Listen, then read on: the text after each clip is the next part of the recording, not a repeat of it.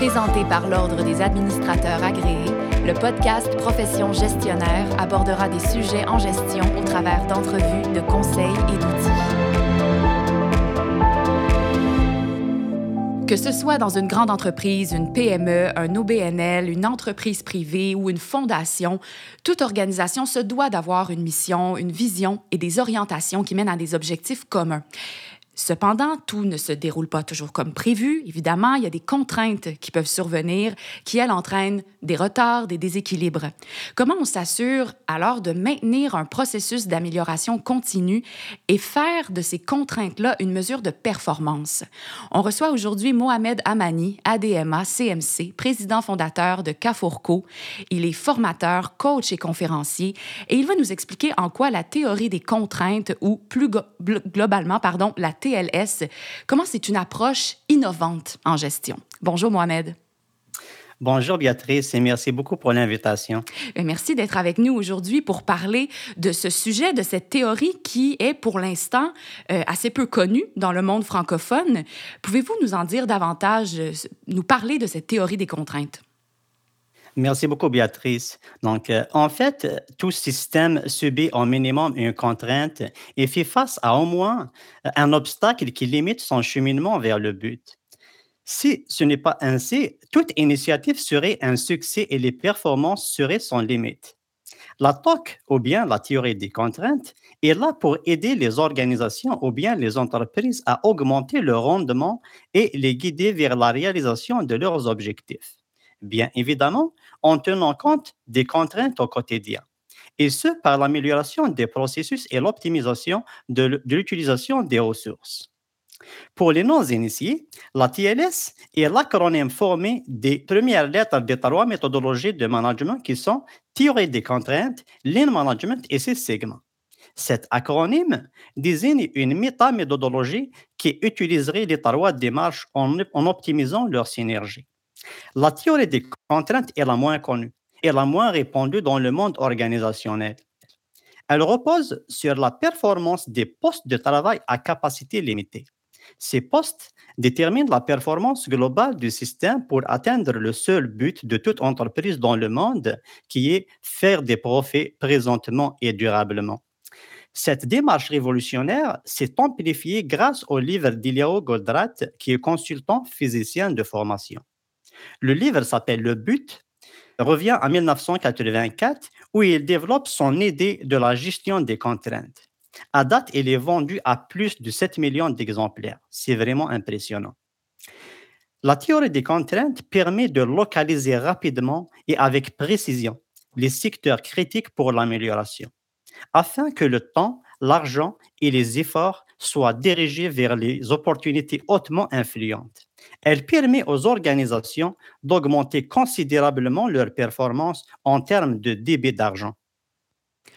On parle de, de démarche révolutionnaire, d'une théorie qui est innovante, mais qu'est-ce qui explique sa faible croissance? Euh, en fait, euh, la TOC dans euh, l'ensemble est lumineuse, sauf son nom malheureusement.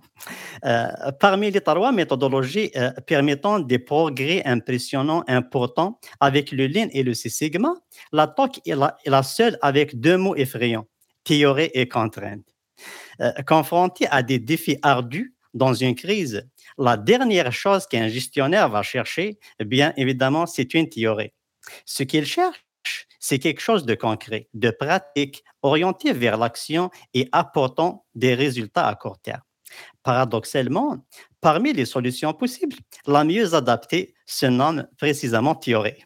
Les mêmes personnes submergées par des problèmes quotidiens ont le sentiment de subir assez de contraintes et à nouveau, la seule solution pertinente à leurs problèmes contient l'effrayant mot contrainte dans son appellation. Euh, j'ignore en fait euh, ce qui a incité le père de la TOC, qui euh, est les à la baptiser ainsi, mais j'en suis convaincu que ce nom est un frein à l'adoption de cette philosophie distinctive. D'accord, très bien. Et en quoi cette théorie est-elle innovante? Euh, l'approche, euh, l'approche conventionnelle qui stipule que euh, si un système veut une vraie amélioration, il doit y arriver à travers l'effet cumulatif de plusieurs petites améliorations et partout, partout au sein de l'organisation.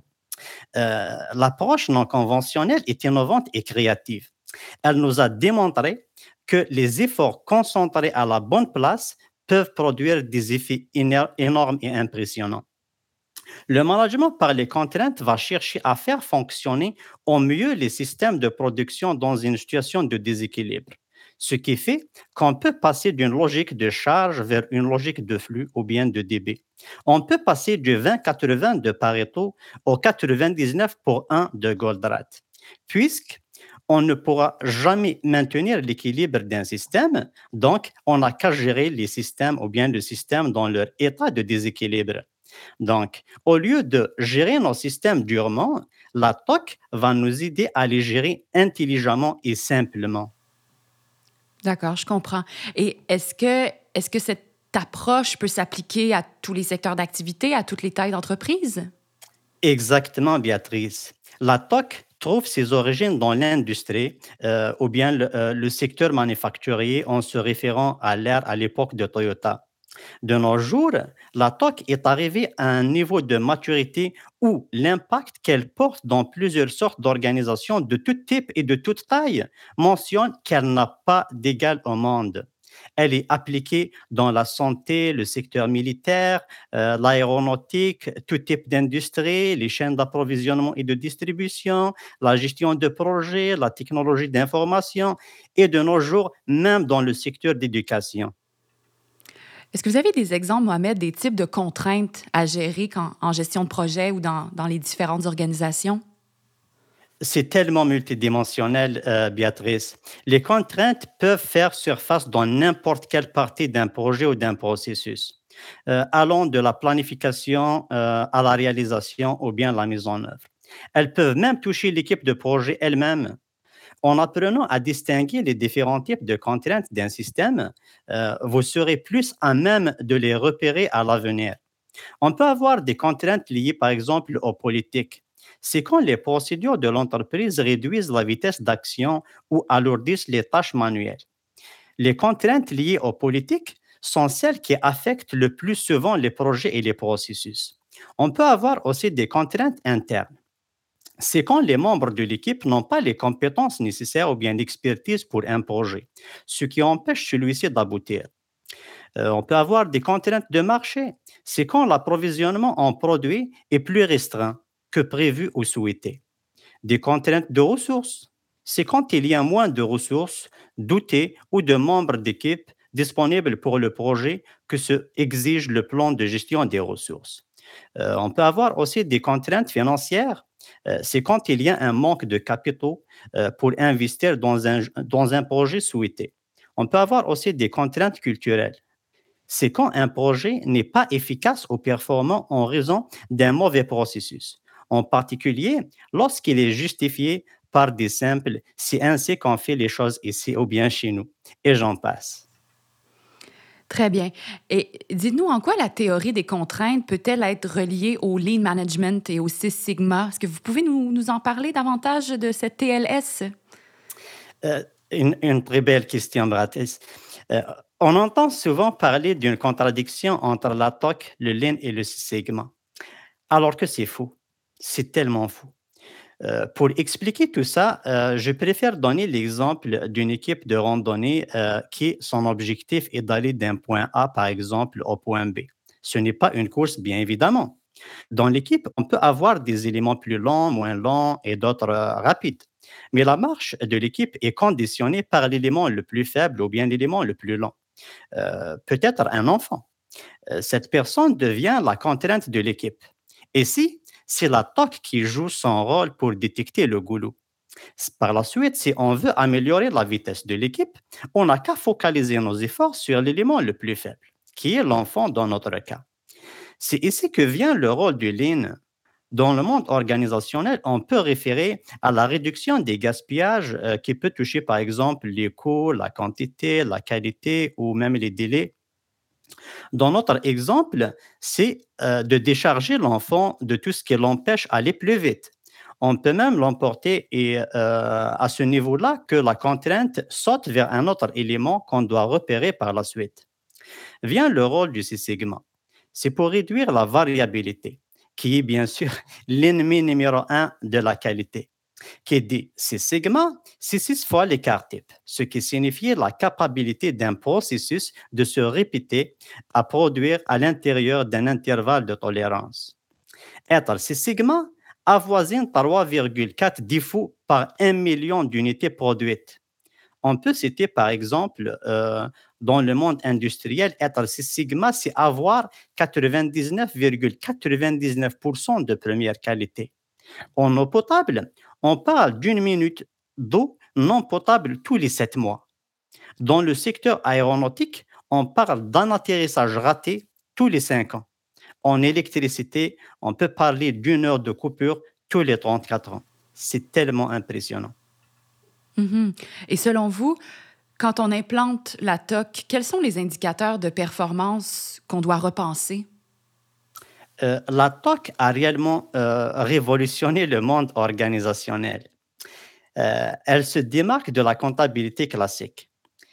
ce qui peut porter un signe positif dans le monde classique, régi par les coûts, peut porter un signe moins dans le monde du throughput ou bien dans le monde du DB. La théorie des contraintes réhabilite la notion de profit et propose trois indicateurs tellement simples. Le premier, c'est le throughput qui est le produit des ventes. Elle traduit l'argent que le système génère par les produits vendus et non l'argent que pourrait générer la vente des produits finis. Inventory ou inventaire, cet indicateur traduit l'argent que le système immobilise sous forme d'inventaire en attente ou en cours de transformation. Le troisième indicateur, c'est Operating Expenses ou dépenses d'exploitation. Elle traduit les coûts investis pour la transformation des inventaires en produits vendus. Les actions entreprises par l'entremise de la théorie des contraintes visent bien évidemment l'évolution de ces trois indicateurs dans la bonne direction. En particulier, ou bien notamment, l'augmentation du débit d'argent, la diminution de la valeur des stocks et des dépenses d'exploitation. Très bien. Donc, adopter la théorie des contraintes, ça, ça peut vraiment amener des résultats assez impressionnants. Comment ça peut aider les entreprises à se démarquer? En fait, la théorie des contraintes est synonyme de résultats surprenants, comme je l'avais euh, soulevé auparavant.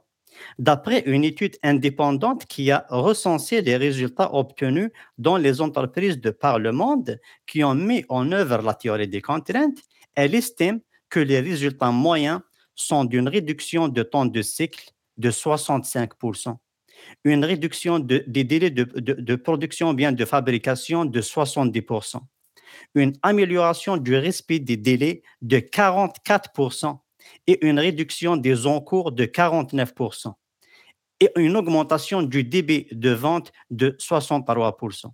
C'est quelque chose qui n'a pas égal au monde.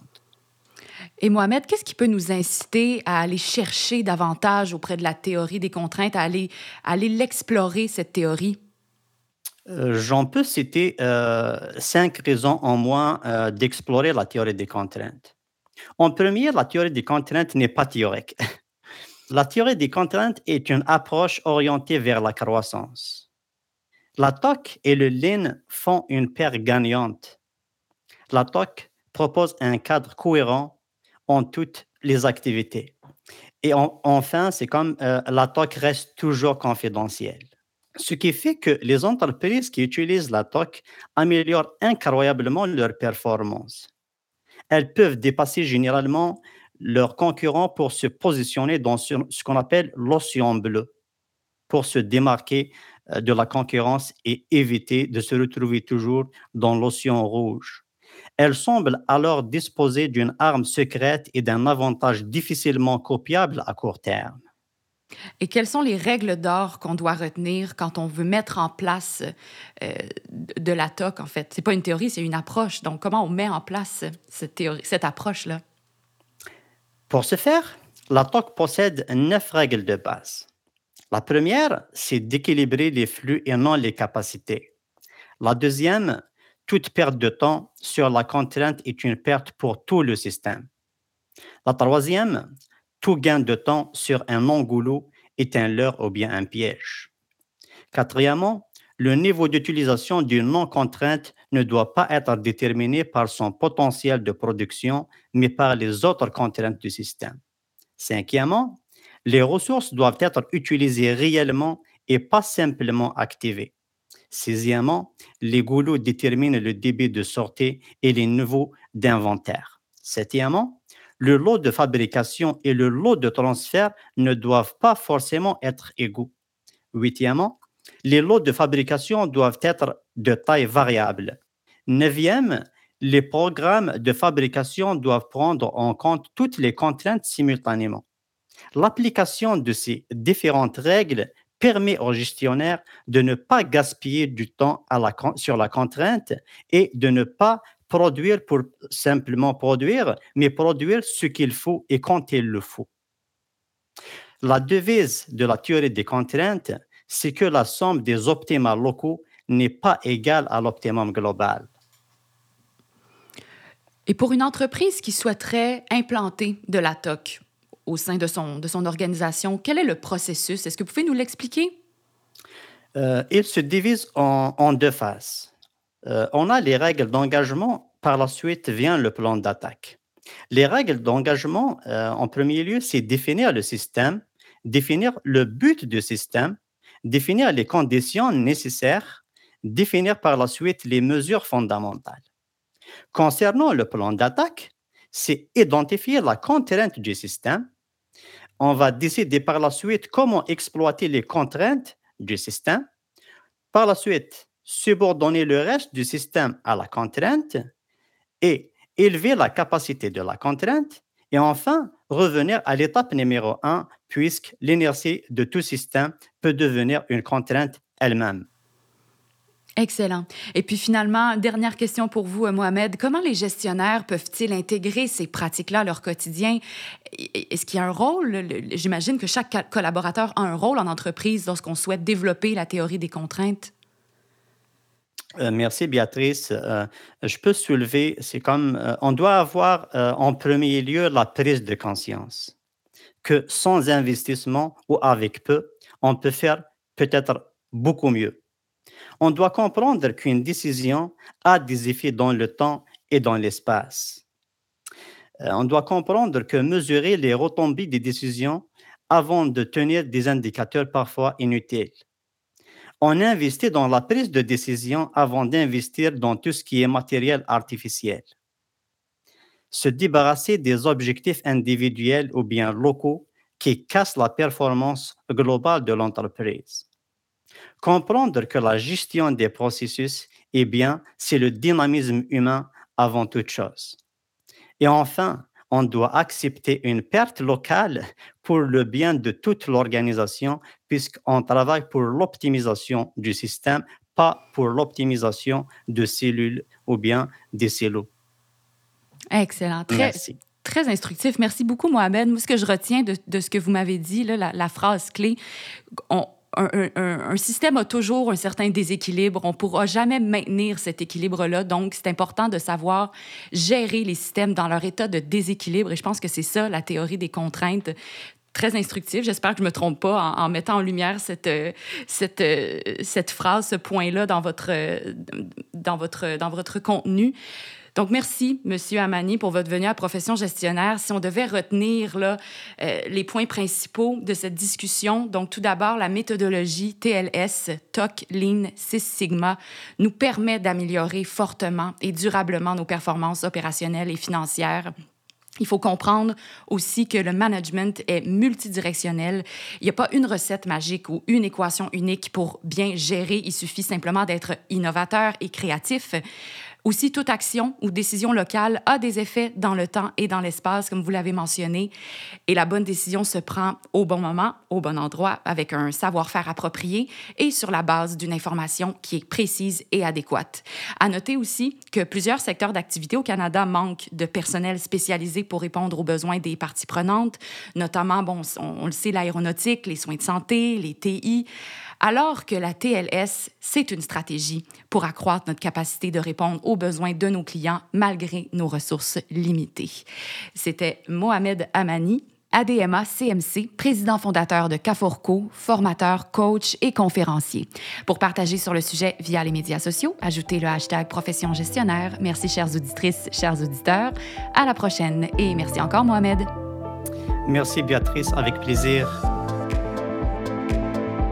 Profession gestionnaire était présentée par l'Ordre des administrateurs agréés, l'Ordre professionnel des gestionnaires du Québec. Pour des articles, des outils et des formations en ligne en lien avec le domaine de la gestion, visitez le adma.qc.ca.